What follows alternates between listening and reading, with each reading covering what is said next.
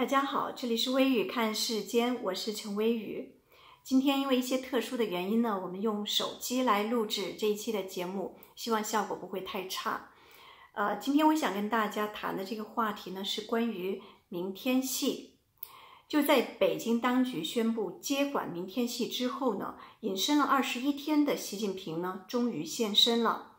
让人感到非常意外的是呢。他一出来呢，就主持召开了一个非常高规格的企业家的座谈会。那按理说呢，这个原本是国务院总理的工作，而且呢，这个李克强他在一周前已经召开了一次这个经济专家和企业家的座谈会。那习近平他究竟想要干什么呢？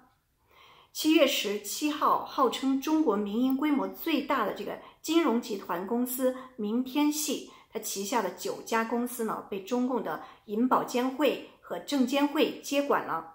九家公司涉及保险、信托、证券和期货领域。那这个呢，是继这个包商银行被银保监会接管以后呢，明天系旗下的资产再次被处置。当局称呢，这次接管的九家公司资产的总和有一点二兆元人民币。其中呢，这个华夏人寿大约就占了一半，这意味着呢，明天系旗下的核心的金融机构被瓦解了，明天系成了昨天系。当局称呢，在最近几年的调查中，发现明天系的这些公司存在一些金融风险，偿付危机不断。但是呢，这个说法呀，遭到了明天系的反击。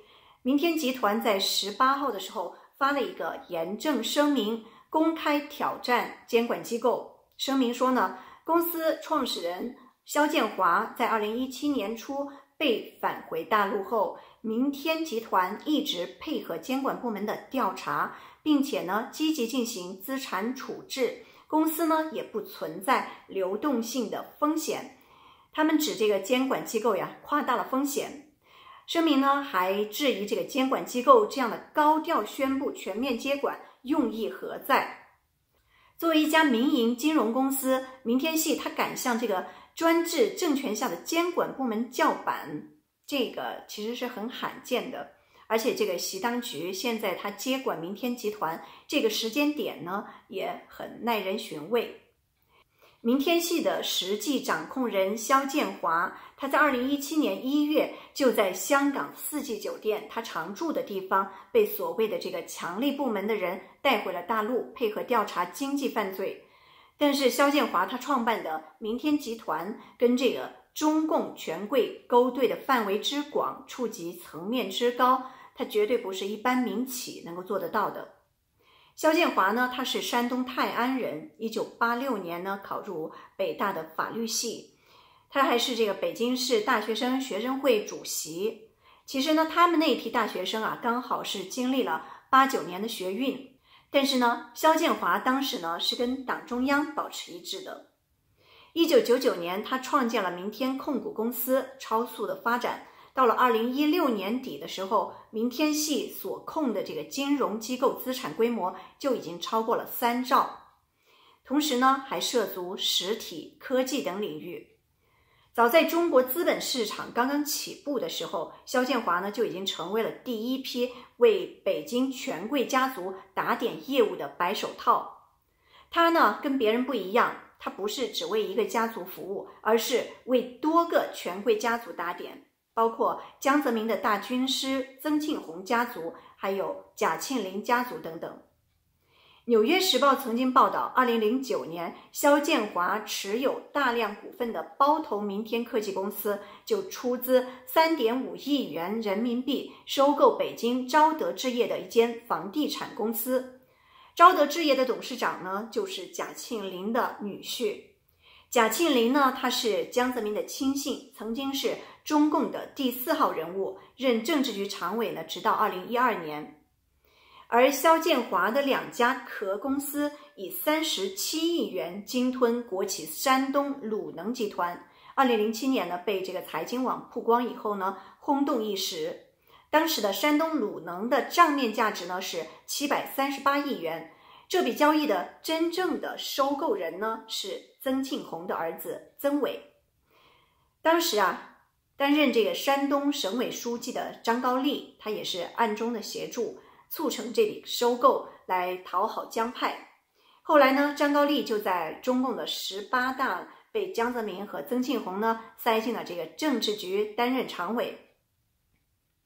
明天系攀附着江派的这些中共的最高层的权贵家族，如今呢突然的被接管，看起来呀好像是叫板这个。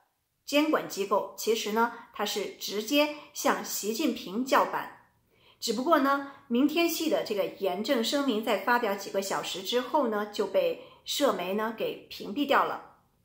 最近啊，有内部消息说，肖建华他即将被送往司法机构，也就是说呢，肖建华被抓将近三年多了，到现在呢，即将有结果了。那相比安邦集团的吴晓辉案。吴晓辉抓了两年之后呢，就被判刑十八年，而肖建华为什么被抓了三年多了，还迟迟的没有宣判呢？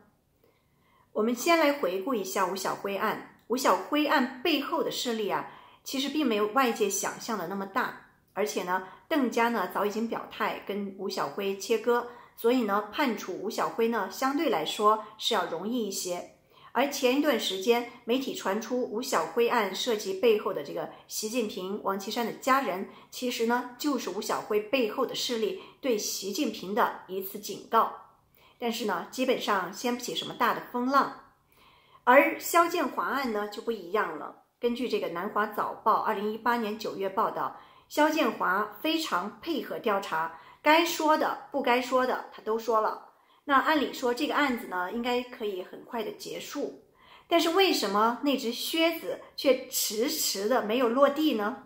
正式宣判来的那么晚呢？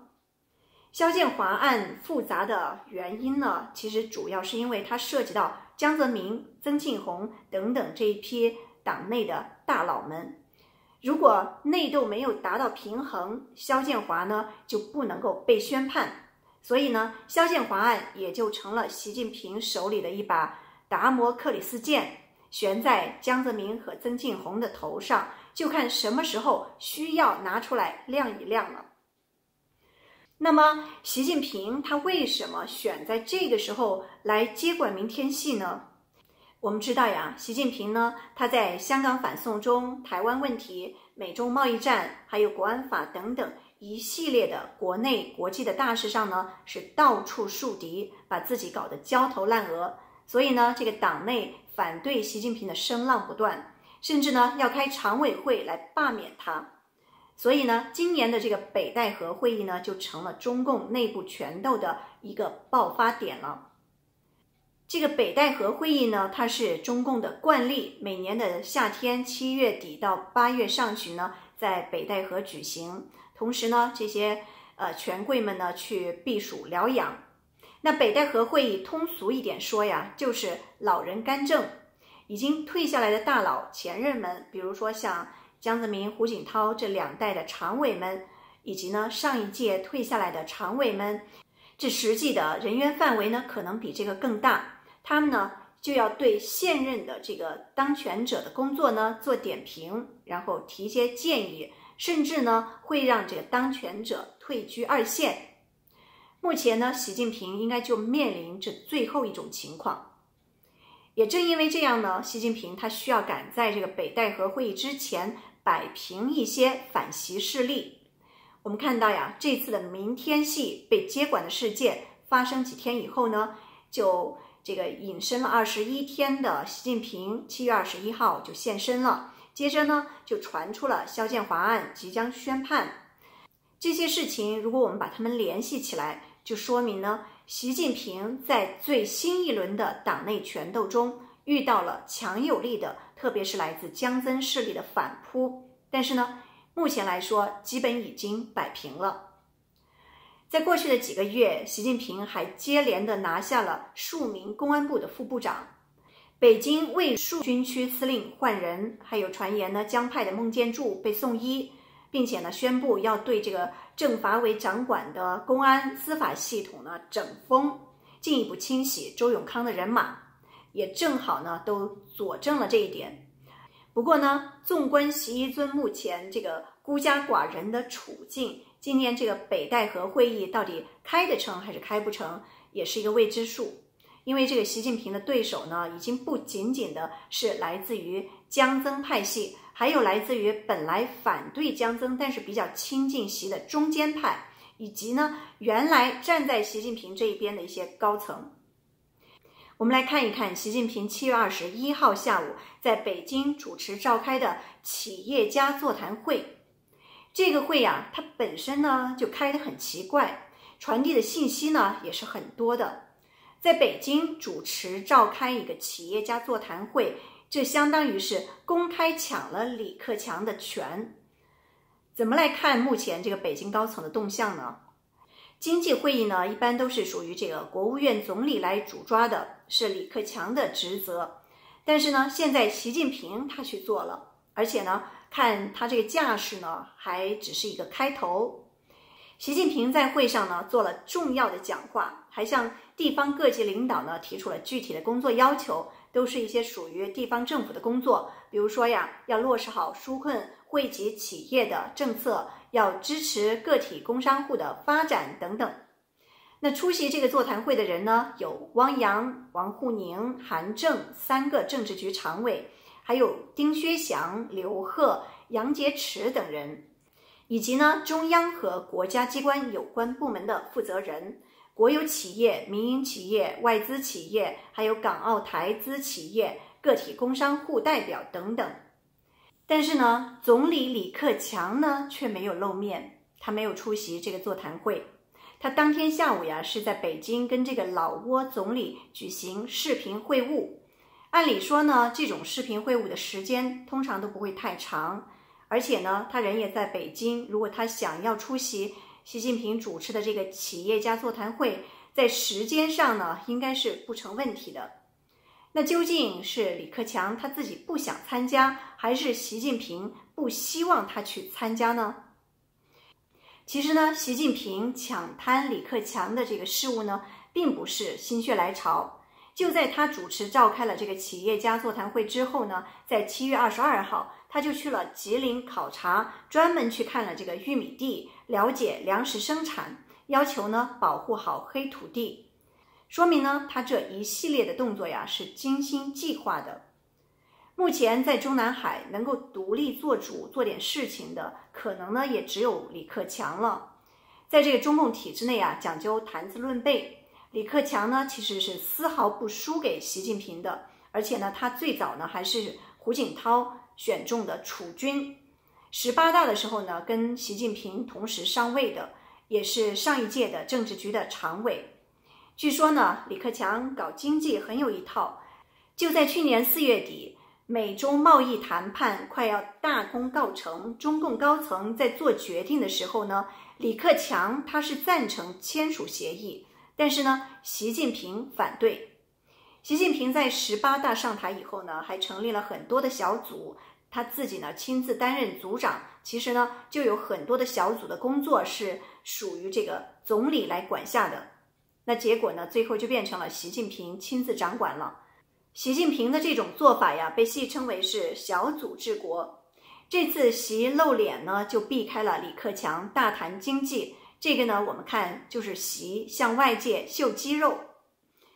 昨天呢，北京又爆发一枚重磅炸弹，人大炮任志强被开除党籍，立案调查，移送检察机关审查。被调查的理由呢很多，说他丧失思想信念，背弃初心使命，不同党中央保持一致，公开反对四项基本原则，丑化党和国家形象，歪曲党史军史，对党不忠诚不老实，对抗组织审查等等。说他丑化党和国家形象，应该呢是说他今年在三月份的时候呢写了一篇文章，不点名的痛批习近平是剥光了衣服也要坚持当皇帝的小丑。任志强呢是王岐山的铁杆，私交很深，发表过多次批评习近平和王沪宁的言论。那这条消息呢是当地时间七月二十三号，北京西城区纪委区监委发出的。显示出习近平跟王岐山已经公开的撕破脸面了。同时呢，也警告那些支持任志强的红二代。由此可见呢，习近平他现在面对的已经不仅仅是江增这些反对势力了，也把一些中间派推到了对立面，甚至呢，对昔日的盟友呢，也是毫不留情，大打出手。